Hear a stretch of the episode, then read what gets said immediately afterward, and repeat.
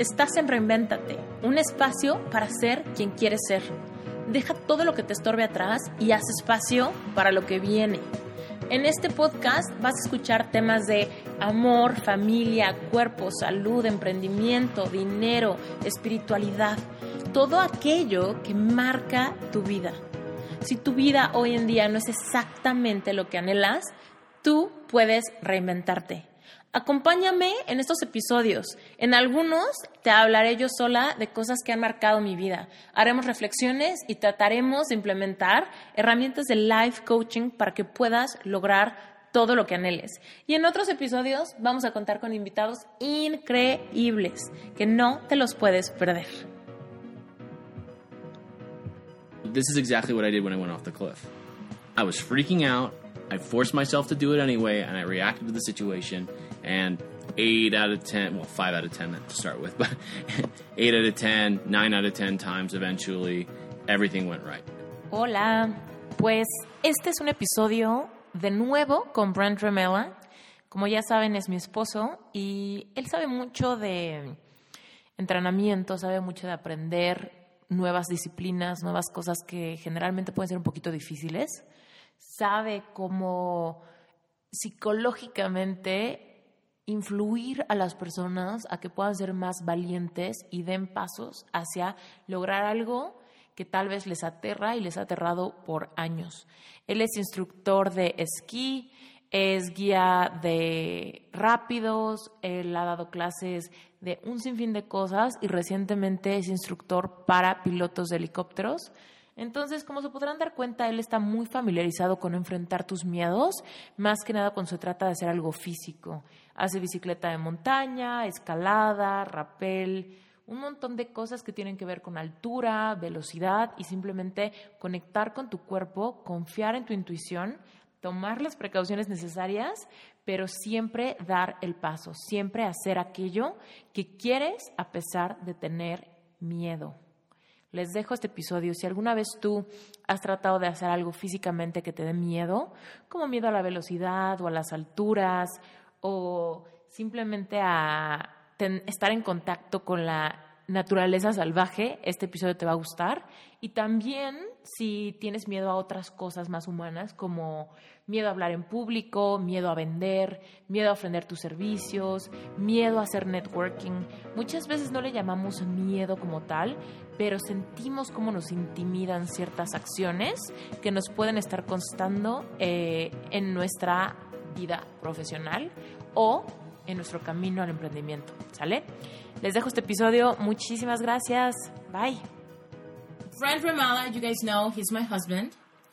And I wanted to bring him back to the podcast because he has a lot of good ideas and thoughts about the whole teaching something or learning new things, the challenges that come when you are just trying to do something that scares you, maybe, or something that you haven't done in the past, or something that is very critical to you to accomplish a bigger plan, right? And so I wanted to talk to him about this so that he can share like how he processed that kind of stuff and how he like advises other people when he's instructing or teaching or like whatever it is he's trying he's inspiring somebody else to do something. And i have been like i know kind of how he does it um and i feel like it, there's a lot of value in it so i want him to share about it. Anyway brent. Yeah. so should we start by talking about like how you teach or like how you be- became an instructor for many things or should we start by how you started learning things when you were like a kid and you started getting into challenging sports and things like that You know, we can we can really do both uh, at once. all right Um, start it off, and then we'll figure out a direction to branch in. Okay. all right cool Um, we and the reason I kind of want to start with both is because we all have had those teachers that are absolutely inspiring, right? Those coaches, those teachers that make us want to be uh, a version of who they are, right? Because they have such passion for it. There should be more of those There should be more of those, right? because it's kind of like that one teacher. Right. No. And so, um, how I learn is is, I mean, obviously, we all learn the best from those teachers, um, and that's the kind of, of coach and teacher that I want want to become, and, and I hope I have become in, in a lot of area, areas. Um, but as a when I was learning, um, man, those teachers those are few and far between, right? Mm-hmm. Right. So, um, the idea that really helped me get through when I didn't have such inspiring teachers was that um, you have to kind of be your own inspiration, you know? Yeah. But how can you be your own inspiration when you are l- not inspired? You know? You, you have to trick yourself. you manipulate your own mind. That's that's really the only way. And and um, you know, I I'm really guilty of this uh, in just stuff that doesn't interest me at all. You know, um, our awesome American liberal arts education requires us to take, uh, you know, at least three semesters of, full full load course load of just absolute bullshit classes that we don't care about, right? Okay, so for everybody that is not from the States, can you explain us real quick, like, what is this? Like, Yeah. why do Americans, when they go to college, they still need to learn things from other disciplines? Right. So um, the uh, our entire nation in the United States of America has decided on what's called a liberal arts education. And what a liberal arts education um, basically talks about is uh, they want to produce well-rounded people. Is kind of the mantra, right? So that means that if I'm people. if I'm coming out, no, um, if I'm coming out of uh, high school and I know I want to be an engineer, I can't just go to be an engineer. I also need to do art history and music and geology. And um, the theory behind this is that, um, you know, when students are exposed to a variety of things, they are going to have a broader base of knowledge to bring to their career field, or maybe they even have a change of heart and they discover something a little different that Yeah. they want to do. And that totally makes sense to me. It's just that in Mexico, for example, we do it up to high school, Right. right? We do learn all these things from many disciplines Mm-hmm. to develop this like basic cultural knowledge, or not cultural. Um, I don't know, like this diverse knowledge. Yeah, a diverse, whatever. broad base of knowledge. Yeah, and the other countries do it a little differently. Um, you know, in uh, New Zealand and Australia, they it's very common to have a gap year where right after uh, high school you take some time and travel, go around, maybe work a job, see what you want to do.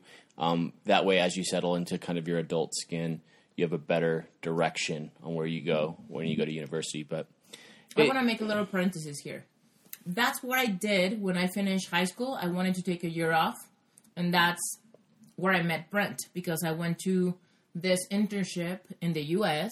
called the Honor Academy, mm-hmm. and it was kind of like me taking a year off to make sure what I wanted to do in my life. It was just a Christian internship to do that, and that's where I met Brent. yeah, I was in it for the chicks, but yeah. Yeah, yeah, whatever. So anyway, so that's kind of the idea behind a, uh, a liberal arts education is a broad base of general knowledge will help a person be more rounded in the long run. I don't ascribe to that, but it's what they do. And when I'm in some kind of class, like uh, for for instance, this past semester, my final semester of college, actually, um, I was in uh, in like film studies. I thought it was going to be a really great class and, you know, watch a bunch of really interesting movies and kind of learn what the breakthrough revolution what it was the most garbage class I've ever taken in my it was it was an absolute I felt like $2,000 was stolen from me personally by taking that class. Right? Yeah. Um and so, you know, the original idea that we were talking about here is how do you stay motivated in those things? It's never about the thing, right? It's never about the thing. It's always about um, what you're getting out of it, right? I did not care about this film class at all, right? And there were a lot of people who just stopped going, who didn't do the work, would take, you know, maybe barely scrape by if they passed the class at all, and maybe they would pass something else. I was on scholarship. I couldn't afford to, to have low grades, you know. And so I'm I'm sitting there, you know, in my house one day going like, okay, like how am I going to get motivated for this class? And and the reality is is that The class was uninspiring. It was poorly taught by the laziest professor I've ever seen. But Hopefully, he's not listening. I hope he is listening. um, but I wasn't there for film. I was in college for flying. And I, I knew that this was a necessary step um, that I had to walk, a necessary path I had to walk in, to, in order to get to my ultimate goal, which is a degree and a job flying helicopters, right? and a lot of things in our lives can be that. They, can be this huge obstacle standing in our way. And um, being, you know, whenever we focus on the obstacles that are in our way, they seem much bigger than they actually are. Yeah, and I, I want to say something real quick right here because I see a lot of like creative people like that are into arts or design or that kind of thing Yeah. that are very good at that and don't want to go through the legal things like rights and permits and like all that kind of thing that is also like usually boring to creative people, right? Right. in my case, it was very, very annoying to me to deal with taxes and all that. Uh huh. And so, yeah, that for me was kind of like going to this film class, like something that feels useless and dumb and complicated. And Right. I was very resistant to it, but you kind of have to do it in the long run. If you learn, you're going to make your life easier. Well, yeah, and uh, the cool thing for for the the taxes and all that stuff is at least that gives you some utility in the long run. Yeah. You know what I mean? Like, Yeah, your thing is kind of weird. agreed. but anyway, okay. So yes, when you're doing something that is kind of pointless, but it's kind of like a requirement, Uh-huh. yes, you need to keep your eyes on the price that is not that class. It's actually just like doing it so that you can keep going towards where you want to be. But I want to talk about the things that you do want to accomplish. You do want to get it, but you have to learn. You have to pass through getting out of your comfort zone, pass through fear, Right. insecurity, Right. vulnerability, fear of speaking. In my case, like I want to learn to do so many things, you know, Right. but it sounds cool. It seems cool. Right. But when you're on it, it seems so big and so. What's the word when something is just intimidating? yeah. And then what do you do there? Well, the thing that kind of helped me, I guess, get over that intimidation because I've certainly faced that um, a lot in my Like life. with what? Give us an example. Well, we talked a little bit um, in a previous podcast about how the money was pretty cost prohibiting and, and leveraging myself up to my eyeballs in order to pay for something. You know, that I mean that's that's pretty intimidating. Um, you know, you know, speaking in front of a bunch of people used to be very scary to me. Um, math numbers are always still very scary to me. Um, and you know, there's there's just a lot of little things that get in people's way, but a little thing made a big made into a big thing can be an ultimate thing for some people.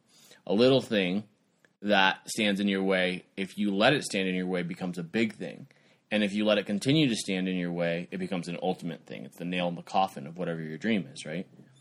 So uh, it's just for me, um, you know, overcoming these obstacles has really kind of uh, it's embodied by the idea that um, success is only for the bold. And I, I know that may sound like a little bit of a cliche, but anything worth having, anything worth doing, any experience worth experiencing isn't going to be easy. It's not. What do you mean by bold? Brave? Or what? Yeah, brave, courageous. I mean, it it just you have to look at those those things that are going to get in your way, those things that are intimidating you or holding you back, and realize that success is on the other side of them. And if you don't, if you're not willing to at least go attack the obstacle, you're never going to get where you want to go Yeah. right? Um, Jim Carrey had a like a viral hit of this uh, commencement speech he gave about how his dad was a great comedian, but he always played it safe, and he failed playing sa- playing it safe. At the end of the day, after putting so much hard work into what he was doing um, to play it safe and feed his family and stuff. He still got fired. He was still unemployed. He still couldn't feed his family, right? And Jim Carrey, in, in his commencement uh, address you can find on YouTube, talks about you can fail playing it safe just as easily as you can fail going after what you want to do. So why not fail big? Why not at least fail doing that thing that you're passionate about? That was really impactful to me when I saw it, and it kind of has been a little bit of the basis for for how you uh, overcome those obstacles. It's just like, you know, I'm I'm afraid of speaking in front of people. Cool. That sucks. That's a crippling fear. You know, what is it like 8 out of 10 people would rather die than have to speak in front of people or something some Is crazy. it? Yeah, I, I think that's I, I probably made that up, but it's some crazy statistic to that effect, right? Yeah. But um, you know, if you want to be a corporate raider, you're going to have to speak in front of people.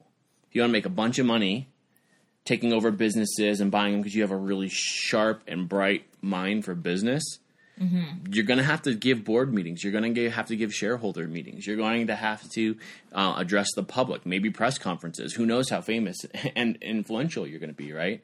So, guess what? You're going to have to start talking in front of people. And you're going to suck at first. It's going to be terrible. But, But what what's the the way to do it? Just like suck it up and do it? yeah. What's wrong with sucking it up and doing it? I don't know. Like, is there any any?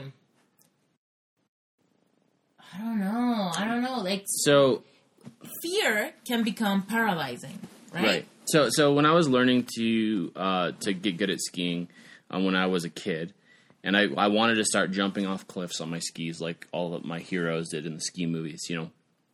And um, for probably two two seasons, I would I would do all my research, see what the landing was like, make sure the snow conditions were good, and I would ski to the top of the cliff, and I would ski around it. I would not jump off the cliff mm-hmm. because I, I I just couldn't. If I sat there or stood there and thought about it and tried to force myself to go off the cliff like mentally, couldn't do it. Nobody can. Nobody can can stand up to their fear like that, I think, mm-hmm. And just say, "No, I'm going to do it." They can't. So I tricked myself. I would do all my research beforehand, wait for a good snow day, and I would never go to the edge of the cliff. I would never go to the edge of the cliff. I would stand back 15 feet, 20 feet, right? Empty, do the Jedi mind trick, empty my mind of all thoughts, point my skis towards the cliff, and not allow myself to think about anything until I was already in the air.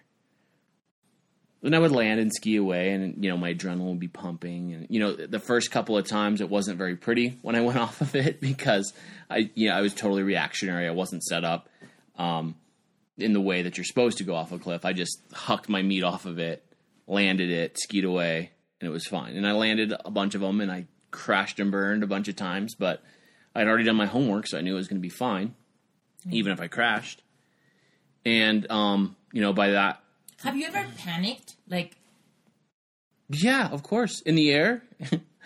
Half the times I crashed, it was because I was just freaking out in the air and flailing like a fish out of water. oh, okay.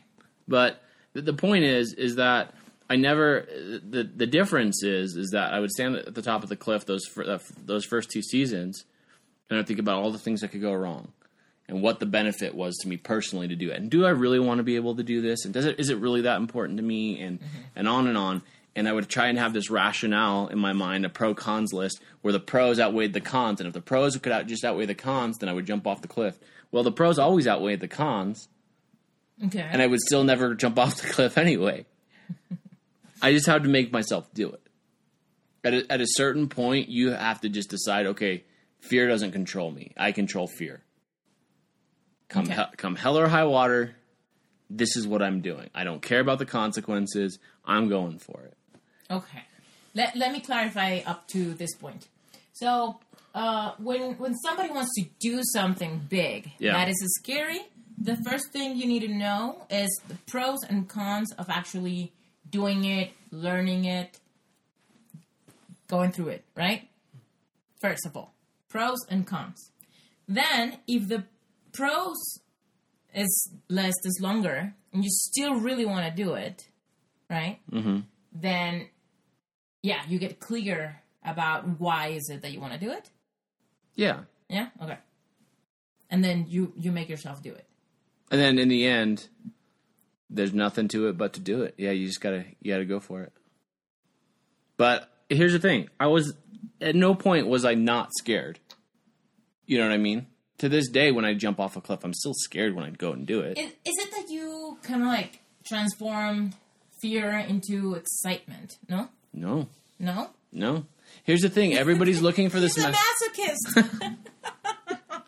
no, I hate it. no, here's the thing: it's everybody wants to find this silver bullet that's going to be like, oh, aha, yeah, This is what I'm trying to dig out. That's what you. you're trying to. That, and what I'm telling you is, there's no silver bullet. There's Okay. there's people who take life by the balls and say, "No, I'm not going to let fear control me," and there are people who don't. So the other day I heard this quote. I think if I remember correctly, I don't know who said it, but if I remember correctly, it said like the way the way past it is through it or something. Yeah, Was, was I with you? yeah, I think so. Um, Anyway, I feel that's excitement exciting because whenever you're afraid of doing something, if you want to pass it, the way to pass it is through it. So right. just do it. Well, and, and here's the thing: it's like I didn't start off like going back to the skiing thing. I didn't start off jumping off like 25 foot cliffs or something really big. They were five foot cliffs. I was still terrified. You know what I mean? Five feet is not that big a deal. Yeah. it was still scary. I, I started with small things, and eventually, those small accomplishments, after I had nailed them a Yeah. hundred times and started going bigger and bigger and bigger incrementally, they led up to confidence. So now I can ski up to every any pretty much anything, still be afraid of some of the things, and go and do it anyway. Right? Um, flying helicopters the same. There are these crazy maneuvers where the first time you do them, you think you are literally going to die. Who is the sadist who thought that this would be a good part of the training curriculum? I will surely die today. And you and, and you take them apart and you do eat a little piece of them each time, you know, Yeah. and then you combine them a couple of times and you're really really scared but you do them in a controlled manner that's really easy at 1st you mm-hmm. figure out how to do it how to control the helicopter in an emergency situation and you know one of a dozen emergency situations or more. And then eventually okay now i have confidence with this now i can control it now i can do this wherever i need to do it in any situation i need to do it right Yeah. but it's taking those small things mm-hmm. and not letting any one of those things intimidate you to the point where you're not going to do it. Mm-hmm. But I think it does take a determination sa- that kind of says, no matter what comes in my way, comes comes at me, Yeah. no matter what gets in my way, no matter what obstacle I come across, I'm going to figure out a way through it. Hmm. That if I can't convince myself, I'm going to empty my mind of all thoughts. I'm going to charge headlong into it. But it takes that kind of determination to really do anything great, in my opinion. Yes. It's worked pretty well for me. Okay. Yeah. The reason why I really like to talk about this is because in my life, I have passed too many opportunities to do things Right. because I have felt not only afraid, but also just like clueless, mm-hmm. right? I don't know if it's going to be hard. I don't even know if I'm afraid of it, but I'm just not comfortable getting near to find out. Right. And so I missed out on many experiences in my childhood and teenager years and stuff. So right now, I feel like what I have is like this fear of missing out. That's No. good. That's a good place to start from. Yeah, like I've seen myself enjoy things that I would never do. And so now I'm just very Like what? interested. Uh like what? Well, in the professional field, Yeah. like I don't know, just being in front of important people, important clients, Right. with risk of looking stupid, not knowing, you know, not Yeah. knowing how to sell them something they're looking for, not knowing how to be you, even when you are feeling vulnerable. Okay, so this is great. So this is exactly what I went through, right? So you passed up some opportunities to do this in the past because you didn't even know what you were going to say to these people. Yeah, like I don't even want this client. I mean, Yeah, right. Why is it even important? Oh my gosh, right? Mm-hmm. But then you do it, right? And I I would be willing to bet a substantial amount of money that your first meeting you were freaking out before it. Were you not? With like somebody that you felt like was really important, right? Yeah. And did you kind of like were you just basically hoping you knew what to say when the time came? Yeah. Okay, so this is exactly what I did when I went off the cliff. I was freaking out. I forced myself to do it anyway, and I reacted to the situation. And eight out of ten, well, five out of ten to start with, but eight out of ten, nine out of ten times, eventually, everything went right. This is exactly what you did. Yeah. You forced yourself to do it. Yeah. Yeah. And that's in the like intellectual fears, like, oh my gosh, am I going to look inexperienced or am I going to look like a badass and they're gonna hire me, right? Right. Just the fear of looking dumb. But there's also the fear of just doing something physical Mm-hmm. that I don't know if I'm gonna be be agile enough, you know, to jump or whatever, you know? Like uh and just like this is a story that I have like shared a million times but never here. So one time I went with, Brent to Tulum. Tulum, uh, Which is uh, just south of Cancun. yes, south of Cancun. Everybody in Mexico knows where it is, but for everybody else listening.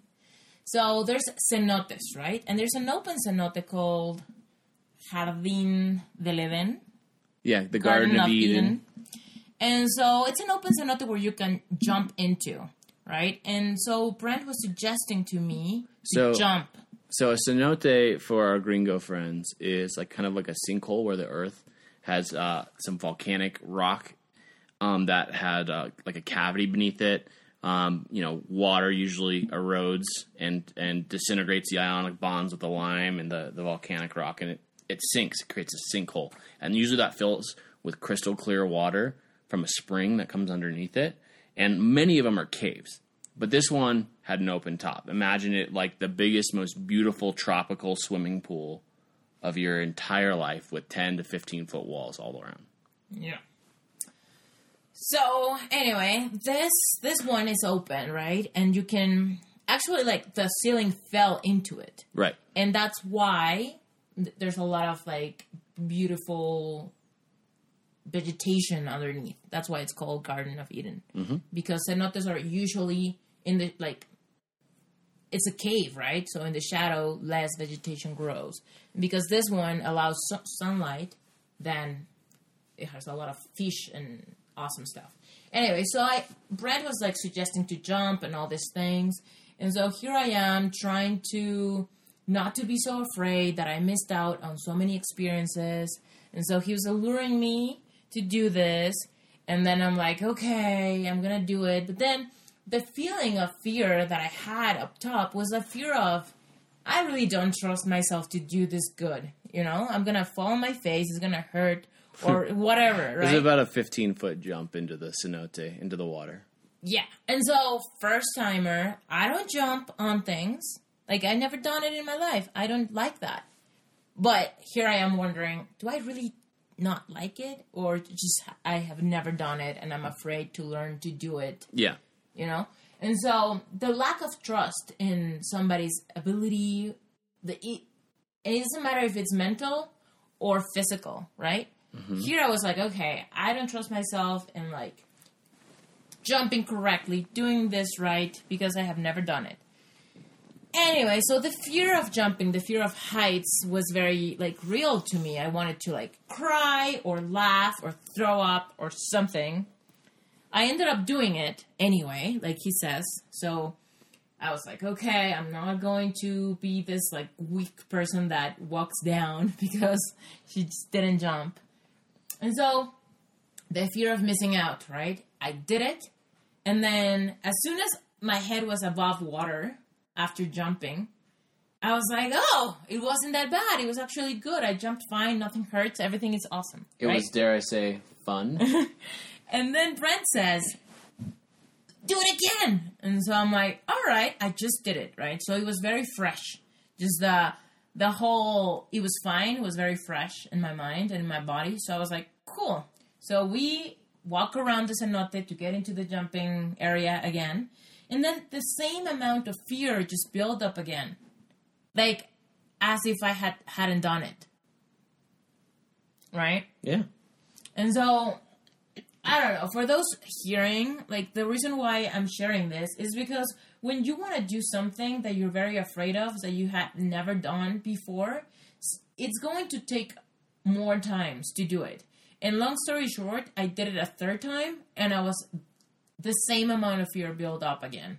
So I don't know how many times I I will have to jump afraid until the fear is less. I don't know, maybe 10, 20, 50. After that third time, they they closed the garden, uh, the cenote, because it was getting towards the evening, and Esther was like, "Thank you, God." yeah. But Yeah. And so, for those listening, I want you to think about something that you are really afraid of. It can be something like intellectual, like talking to people. Hola, esta es una mini interrupción solamente para pedirte un súper favor. Puedes ir a iTunes y dejarme unas estrellitas y un comentario. Dime qué te está pareciendo este episodio o todos los demás. Déjame un review, dime si quieres que aborde algún tema en específico que te gustaría escuchar. Mi intención es generar contenido relevante que realmente nos mueva a ti, a mí y a muchas otras personas a seguir reinventando nuestras vidas. Así que si me dejas este review, me vas a ayudar a seguir generando contenido y a que este podcast sea viable. Muchísimas gracias por tu tiempo. Seguimos. I don't know, that kind of thing, or social fears of like talking to somebody, introducing yourself, doing a network, that kind of thing can be very just scary and awkward and weird and vulnerable. Or it might be something physical. Like in my case, I struggle more with the physical stuff than with the intellectual stuff, right?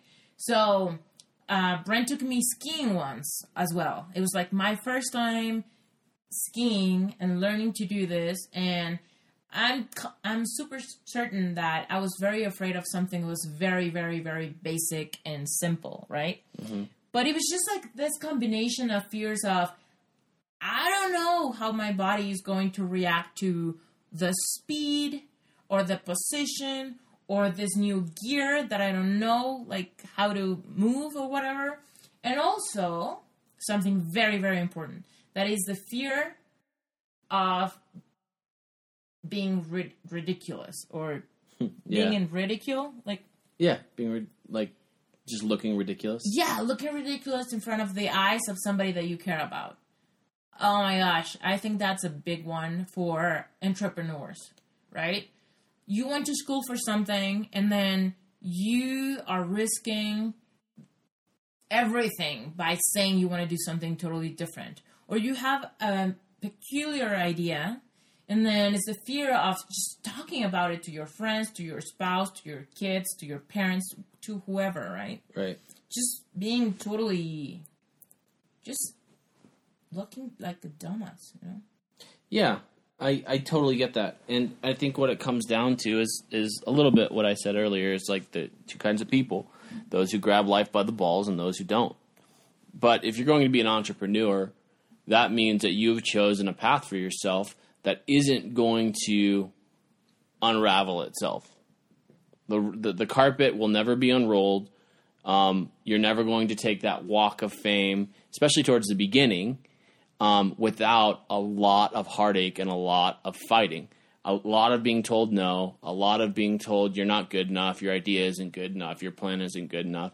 And the difference between the entrepreneurs who make it and those who don't is one, a good idea, of course, but two, it's that stick with itness, that, say, that saying, no matter what obstacle I have, I'm going to beat it. I'm going to overcome it. I'm going to work through it. I'm going to figure it out. like um, it's not a it's not a red carpet walk. It's more like hacking through the jungle, Yeah. right? And so I feel like so many entrepreneurs that I meet, um, usually through you, Esther, they they want funding. They want um, they want to build an app, have it be the best app that anybody's ever seen, and then sell it for two trillion dollars, and then that's that's it, you know. And that's that's just not the way it works. But also, like just doing individual projects, you know, the fear of doing this work and then nobody paying attention, Right. or nobody buying it, nobody just sharing it, giving it a thumbs up on Facebook. Like that is kind of like to put your face on an ad for your project and then having like three likes, your parents and your sister, yeah, exactly. You know, And it's because you asked them. and then Yeah. it's there for everybody to see how many likes you got, and Yeah. you posted it five hours ago. Like that can be become very threatening to people. Yeah, it can be threatening, but it depends on how you look at it. Because when you disconnect your self worth from performance of your product, you can really a lot more easily and objectively shift the focus of your product. Right? When if you're if you identify with your product, when your product is failing, your identity is failing, you have a crisis of self. Yeah. But and and you know this, of course. But when you can look at it and it only has three likes, and they're all people you know, th- you know, they're for all intents and purposes pity likes. Um, you can take and say, okay, well, I'm not going to do that again. I'm going to try something different. Yeah. You know, no feedback is bad feedback, even if that feedback is crickets. Yeah. It means it doesn't have market penetration on on where you want it to have market penetration. So it's it, the idea of you, you you'll find that the the most successful entrepreneurs that I've met, uh, or not, not that I've met, but that I've read about and studied, you know, um, Steve Jobs, uh, Gary Vaynerchuk, uh, Tony Robbins, you know, the, these greats, right? They all love failure.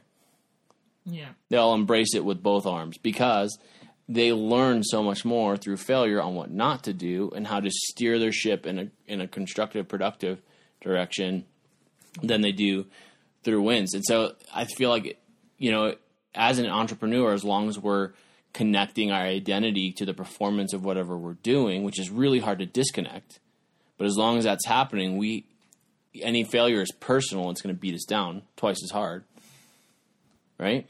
Right. and it's Right. harder it's harder to take criticism on your identity than it is on a work product Yes, totally. See. So I, I want to I want to talk about like this thing that I feel like is very important for people just starting uh, or putting something out there, especially in social media, and is the the fake failure. fake failure fake failure, okay? So whenever you put something out there, like let's say that you are building up this course or this project, this site, this restaurant, whatever, right? And you are putting it out there for people to react to it, right? What's going to happen is that you are going to prepare to a big launch. In your mind, this is your big launch. When you're making it official and public that you're doing whatever it is, right? And then uh, the curve of success is going to start because all the people that love you, your family, your friends, the friends of your friends that know you, you know, all those people are going to like your fan page, buy your cookies, go to your hot dog stand, whatever you're announcing, right? They're going to go because they want to support you after those people feel like they have already given you enough support, enough love, enough likes and shares, they're going to disappear then they're done, yeah right? Yeah. And then your little curve of success is going to stop at 120 fans or 40 likes or 10 shares or whatever it is. Depends on how social and popular you are, right? And then you are going to fall like a rock in a fake failure. It's going to look like failure, it's going to feel like failure, it's going to everything like failure, right? But it's from that apparent or like that fake failure that you are truly launching. right And then that's when you have to save up energies, budget, and a little bit of face, you know, save it so that you have the energy to relaunch when you hit the fake failure point. And then that's when you're truly starting to create engagement, likes, customers, orders, whatever Right. it is. So from that fake failure point. So what I want to what I want people to learn from this is that whenever you're trying to do something, you're going to do a little bit you're going to manage a little bit and then you're going to fall like a rock. Well, in that point, don't feel like you are a failure. Just feel like that's your starting point. Right. It's a fake failure point, right? And so, and to to make it more, I don't know, like materialistic, like just to get a better picture of this. Like I remember when I went skiing with Brent once, right? And I did decent. I feel I feel like I was doing okay, but that was only like um I don't know, my mind was in the right place or something. The stars had the stars had aligned. You had a great day. The truth is, he proposed the night before. so I was feeling cool. I don't know. I was feeling pretty, and, and So was I. skiing clothes was were sharp and nice. Something happened. So I did okay. I did actually pretty good. We skipped the entire day. I was enjoying myself. My head, my mind was totally elsewhere, right? And so I did okay. The next day, fake failure was hard, super hard. The first thing that happened was that I fell and I couldn't stand up for like 10 minutes that seemed like 10 hours or something. And I was just, my entire day was totally fucked. Like, I just couldn't do anything. Brent's looking at me weird because I, I, I said the F word, but it's okay because the, the, the podcast is, it has the, ex- whatever, the E thingy Okay, it's all that warns people. I know you're still a lady. Anyway, so my day was ruined, right? I was just like in a super bad mood. Like, and all these thoughts of failure and I was never gonna do it. I was like just ridiculous trying to do this, right? Yeah. And so When you got down on yourself, and that led to kind of this negative feedback loop where you were performing bad, so you felt worse. Because you felt worse, you were skiing worse. Because you were skiing worse, you felt worse. I think you eventually just told me to go away that day. I cried. I cried in a line, and like he was like, "What is going on?" And I was like, "Don't talk to me," because I was I was crying. Thank God I had like goggles and a hat and a scarf and a bunch of shit that that you could hide behind. that you know was yeah protecting me. Anyway, so the reason why I brought this story up is because I want share I want Brent to share with us like what happens when you are teaching somebody to ski yeah. and they hit this wall of I can't do it. like if I can't do it. Okay, so there's uh, there's two reasons a, a person really hits a wall and plateaus of I can't do it. Uh, one is uh, physical. They have tried everything they possibly know how to try, and they're just not making any more progress, right? And maybe they're even making reverse progress. They're digressing, and the, and the best way to do that is to do something else. Take whatever you're doing, Just take a break. no, not to take a break, to do something else. There's a huge difference between taking a break and doing something else. Because when you when you take a break and, and you stop doing that thing, it's very hard to find the motivation to come back and start again. Yeah. But when you do something else, say you're developing uh, your cupcake stand here in Mexico City, um, and you have you know your awesome your awesome launch event, your family comes, you're booming on social media, you're getting all these likes because you're like superstar, you have a ton of friends, right?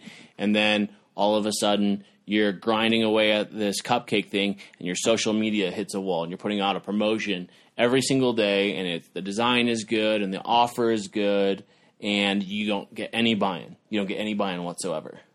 Hmm, yeah. Do you quit the cupcake business for a while? You need, you you need to resist a little. Well, you need to keep perse- persevering, right? But if the social media thing isn't working, there could be a variety of, of reasons for that, and so you just you don't focus on that for a minute. You leave that for a month or whatever it is that you decided will be prudent, and you decide to focus on the you know peer to peer, in person, the mm-hmm. neighbors, right? Exactly that that sort of thing, and then you come back to the and you'll have new ideas. It'll be fresh to you. Mm-hmm. You'll have a hundred different ways because you've thought about it, you know, of what to do, but you're not banging your head against the wall, cranking out all this social media content that isn't isn't being productive. So for skiing, it's the same way. Let's say we're trying to, you know, turn uh, and, and perfect our perfect turns because it's a very highly technical thing involving a lot of biomechanics, body positioning, um, ski control, micro muscles, all this stuff. Right? It gets really complicated, and you're just garbage at it. Like you've you've hit a plateau physically. I'll take a student and I'll go do something else with them. Okay, we're going to go work on jumping. We're going to go ski in the trees. We're going to ski just for fun. And then the next day when I take them out and we work on turns This again. didn't happen with me. Yeah. What happened with me? What happened with you? Uh, well, you shut down. What do you do with that person that shuts down? What do you do with the person who shuts down? Well, um, and and like just to to give context is like okay when you're trying to learn something on your own we already talked about that what happens when you're trying to teach somebody like what do you do when they're not getting it when they shut down well, from a from a teacher's point of view, you know, t- the a teaching relationship can be really adversarial, meaning I teach, you listen, I have the answers, you have the questions, you better listen to me or you'll never get it, right? And that that's not a good good relationship to have if you're trying to teach a student something. So the first thing you do as a teacher is you you take it from an adversarial relationship where you're against one another and you make it a partnership where you're on the same side of a problem. And and all of a sudden you're on the same team. The the problem is the real enemy, not the teacher.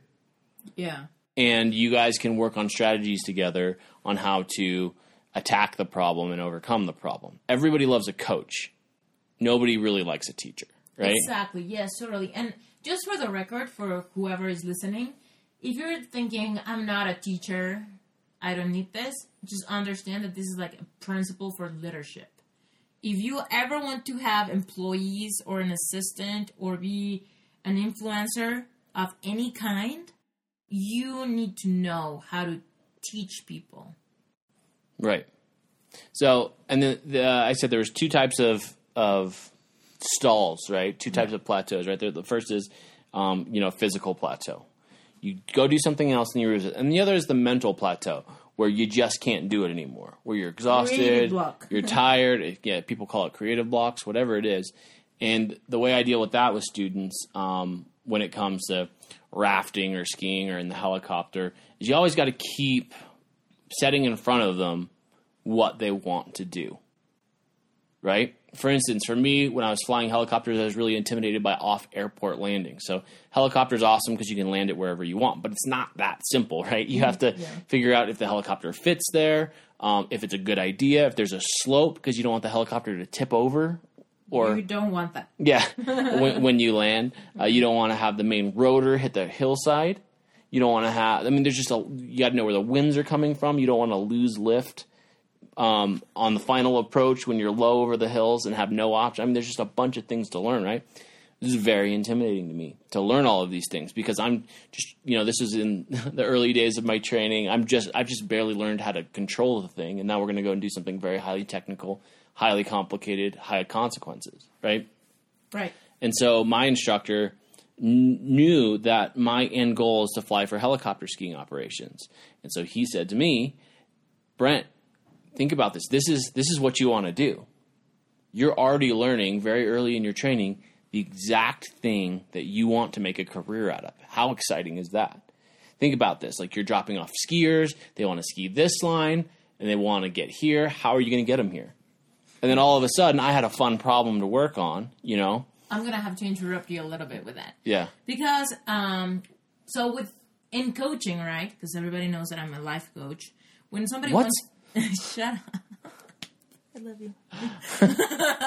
so anyway, uh, when you are trying to do something, it's important that you don't lose the big picture and you visualize how you're gonna feel doing this, so that you're you you elevate your energy about it. And, Yeah. you know you get you get that.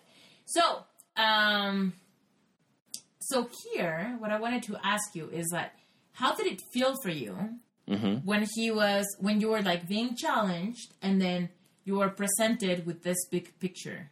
How does it feel? it feels great because I'm a like I I'm a big process guy, right? So I I can do something if I have the what what I need to do.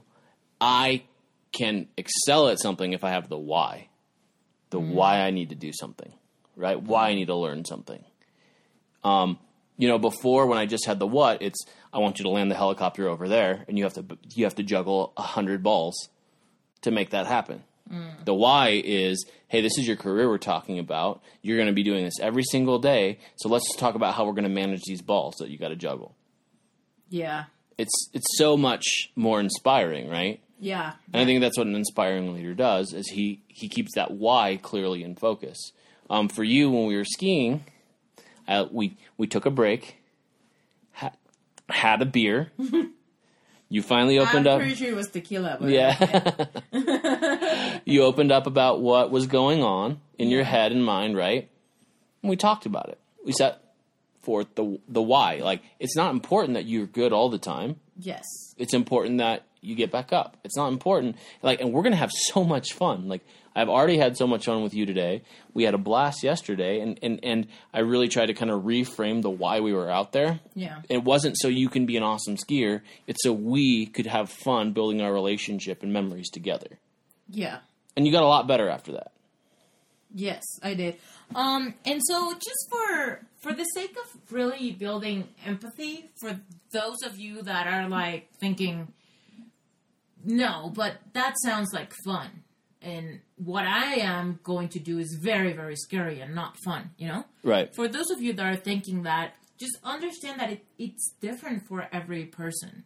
So something that for you may be like just easy peasy because you are I don't know, a daredevil when it comes to doing something physical and then you you're not relating to this. Just think that for me, this was like crazy scary. Yeah. And I was feeling very, very vulnerable. Like I was crying through all of this. Like it's like we talked about it, we had tequila. Well, during all this time I was crying, Yeah. right?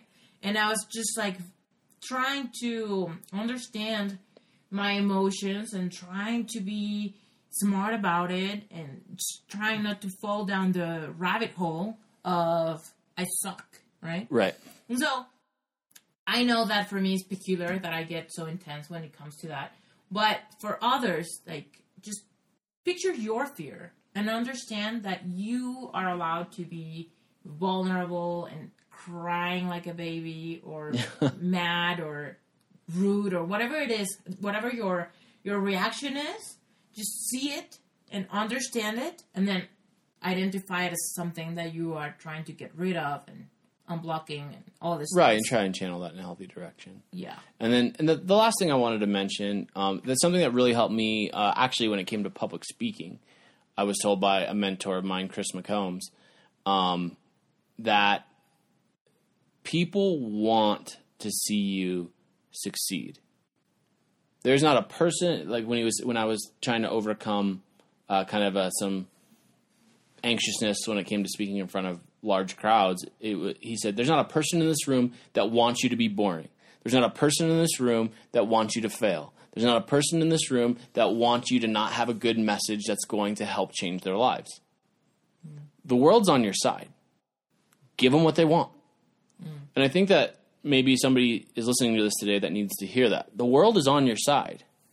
Mm-hmm. Give them what they want.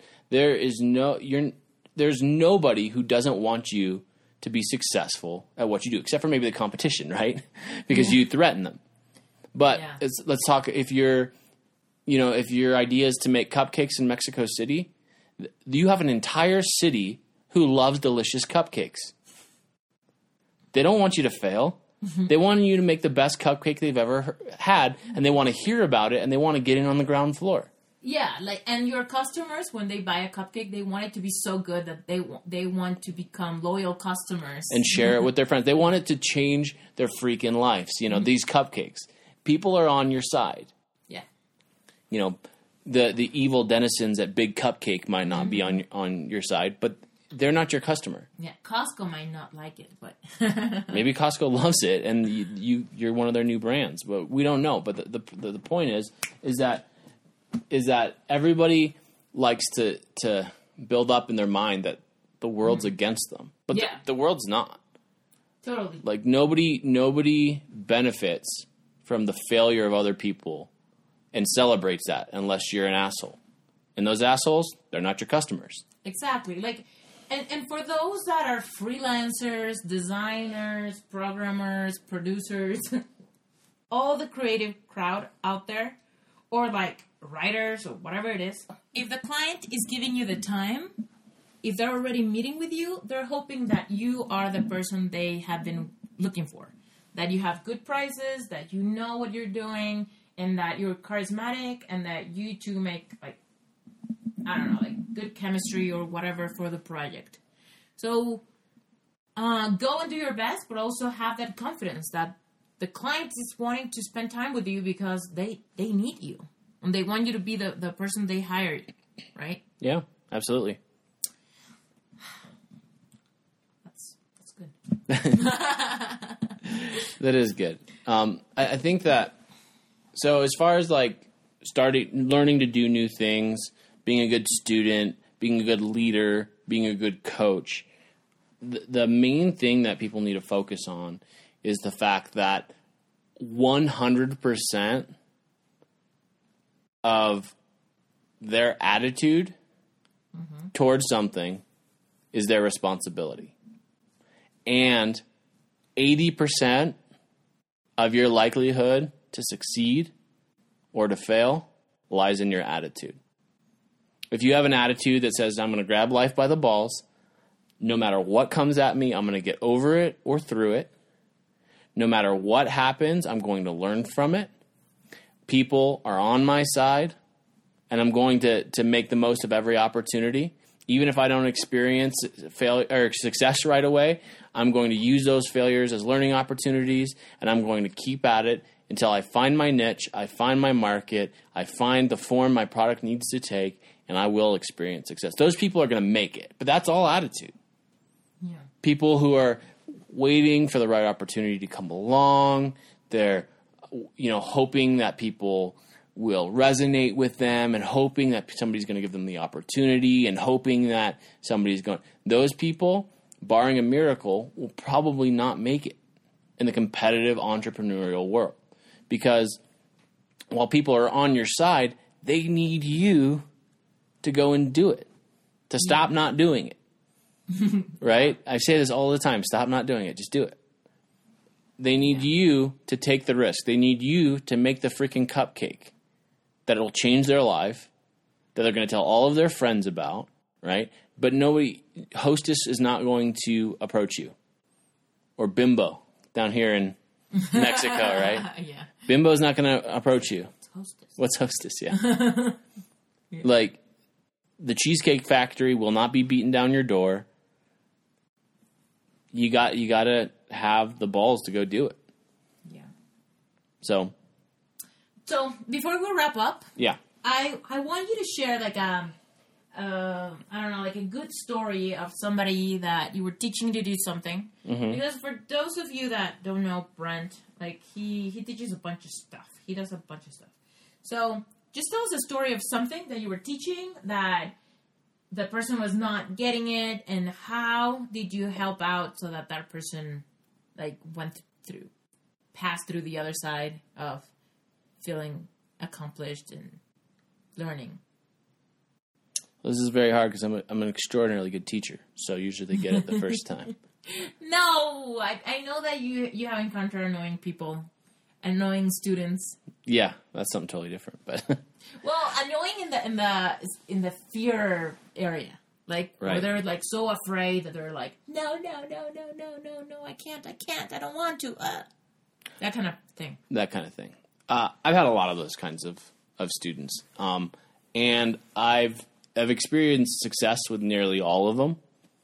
And, and the reason I can do that, and nothing really sticks out to me in particular, um, is because I was incredibly committed to their success. that means that I wasn't tying my ego up with if they could learn or not, right? Whether it's been rafting, um, teaching something in the, the aviation world, in skiing, um, teaching difficult concepts. I've tutored, I've done a lot of things, right? And He also tried to teach me to climb. yeah. and that success is yet to come. But yeah. But the thing is, is that if you really want to, to coach somebody, if you really want to teach somebody, it's not about you, it's about them, right? And overcoming their fears, their anxieties, making sure they get what they need to experience success. And that means that you have to be really agile as you teach them. You have to be quick on your feet. You have to be able to see what the person needs, to see what the person is doing wrong, um, see what type of person it is, and how to respond in kind to that person. If you're with a really type A personality, you can get, you know, you can be a little bit more like, hey, stop doing that. But if you're with a really meek and mild person, they may love skiing just as much as a type A person, but you have to say, hey, you know, you're doing a really good job, very good job. But I noticed when you did this, didn't quite work out for you. I think I have some tips that might help you out in that in future situations. They're totally different approaches. They're saying the same exact thing, right? Yeah. Um, taking a person and correcting their body stance. Y- you may try two dozen different tricks before one lands and it clicks in their head. Oh, this is what I'm supposed to be doing.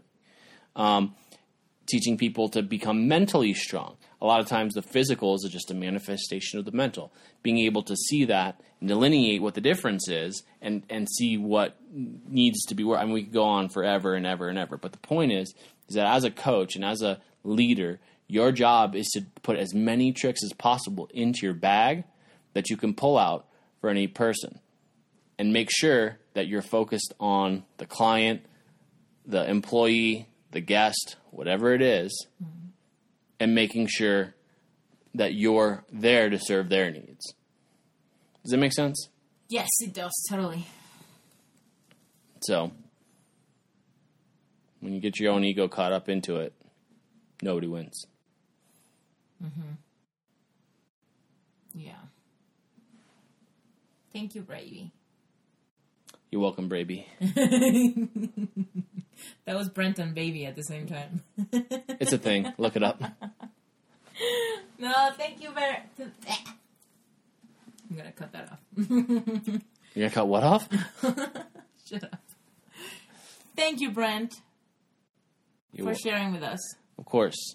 Um, you know, I I really do enjoy this kind of stuff, and um, I'm really proud of you for your coaching and how you're helping other people. And I'm really excited um, to see. Hopefully, this will get in somebody's brain and really knot them, and they can uh, they can make that cupcake stand go. Yeah, totally. Let's do it. Stop not doing it. Bye. This has been the Esther Iturralde podcast. You may know her. She's famous. Kind of a big deal. ¿Te gustaría ser solopreneur? ¿Te gustaría ser nómada digital? ¿Te gustaría tener la libertad de trabajar a tu manera, en tus proyectos, como tú quieras y realmente aportarle valor a la gente, pero descifrar la forma en la que puedes tener estabilidad económica para de todos modos disfrutar la vida desde donde quiera que estés? Te invito a que te suscribas en la página de Plan A. Estoy a punto de empezar a liberar toda la información al respecto de Plan A Mastermind. Va a ser un espacio para un grupo selecto de personas decididas. Plan A Mastermind. Próximamente. Gracias por haber escuchado este episodio. Si quieres saber más de cómo trabajar conmigo, te invito a varias cosas. Por un lado, si quieres recibir coaching personal, tengo varios paquetes que ofrezco en esteriturralde.com diagonal Coaching. También puedes ver ahí las conferencias que doy, talleres grupales y te puedes suscribir a mi newsletter. En esa newsletter te van a llegar a tu correo recordatorios cuando haya nuevas entradas a mi blog o nuevos podcasts. Así que si te está gustando esto, déjame tu correo, te prometo que te voy a mandar puras cosas interesantes y nada de spam. Por otro lado, si no conoces dalealclavo.com, te invito a que te metas. Este curso solamente lo vendo un día al mes. Así que si te interesa, métete de una vez, regístrate para que te llegue un recordatorio de cuándo va a ser esa fecha misteriosa cuando lo vendo. Es un curso increíble que te va a ayudar a filtrar tus ideas. Así que si todavía no sabes realmente qué quieres hacer o cómo puedes alcanzar tu propósito, este curso te va a encantar. Y lo mejor de todo es que ahí en el home, en dalealclavo.com, puedes escuchar los primeros dos episodios gratuitos. Así que mi intención es que si esos dos episodios te gusten, sepas que seguramente todo el curso completo te va a encantar y es un buen uso de tu dinero. Pregúntate, ¿qué te gustaría hacer? ¿Eres un emprendedor? ¿Eres un solopreneur? ¿Te gustaría ser un nómada digital y trabajar desde donde quiera que te encuentres? ¿Eres un freelancer y quieres trabajar desde tu casa? ¿Quieres ser un influencer y realmente quieres propagar tu mensaje? ¿Eres un coach o maestro de algún tipo y quieres empezar a compartir tu mensaje a gran escala? Y por último, si eres un emprendedor, si tienes un negocio y necesitas un branding que realmente resalte tu personalidad, métete a rocketcomunicacionvisual.com. Ese fue mi primer emprendimiento, es mi despacho de diseño y me encantará poder colaborar contigo. Muchísimas gracias por todo. Yo soy Esther Iturralde, emprendedora mexicana, life coach y podcastera. Gracias por haber escuchado este episodio. No olvides dejarme un review y hasta la próxima.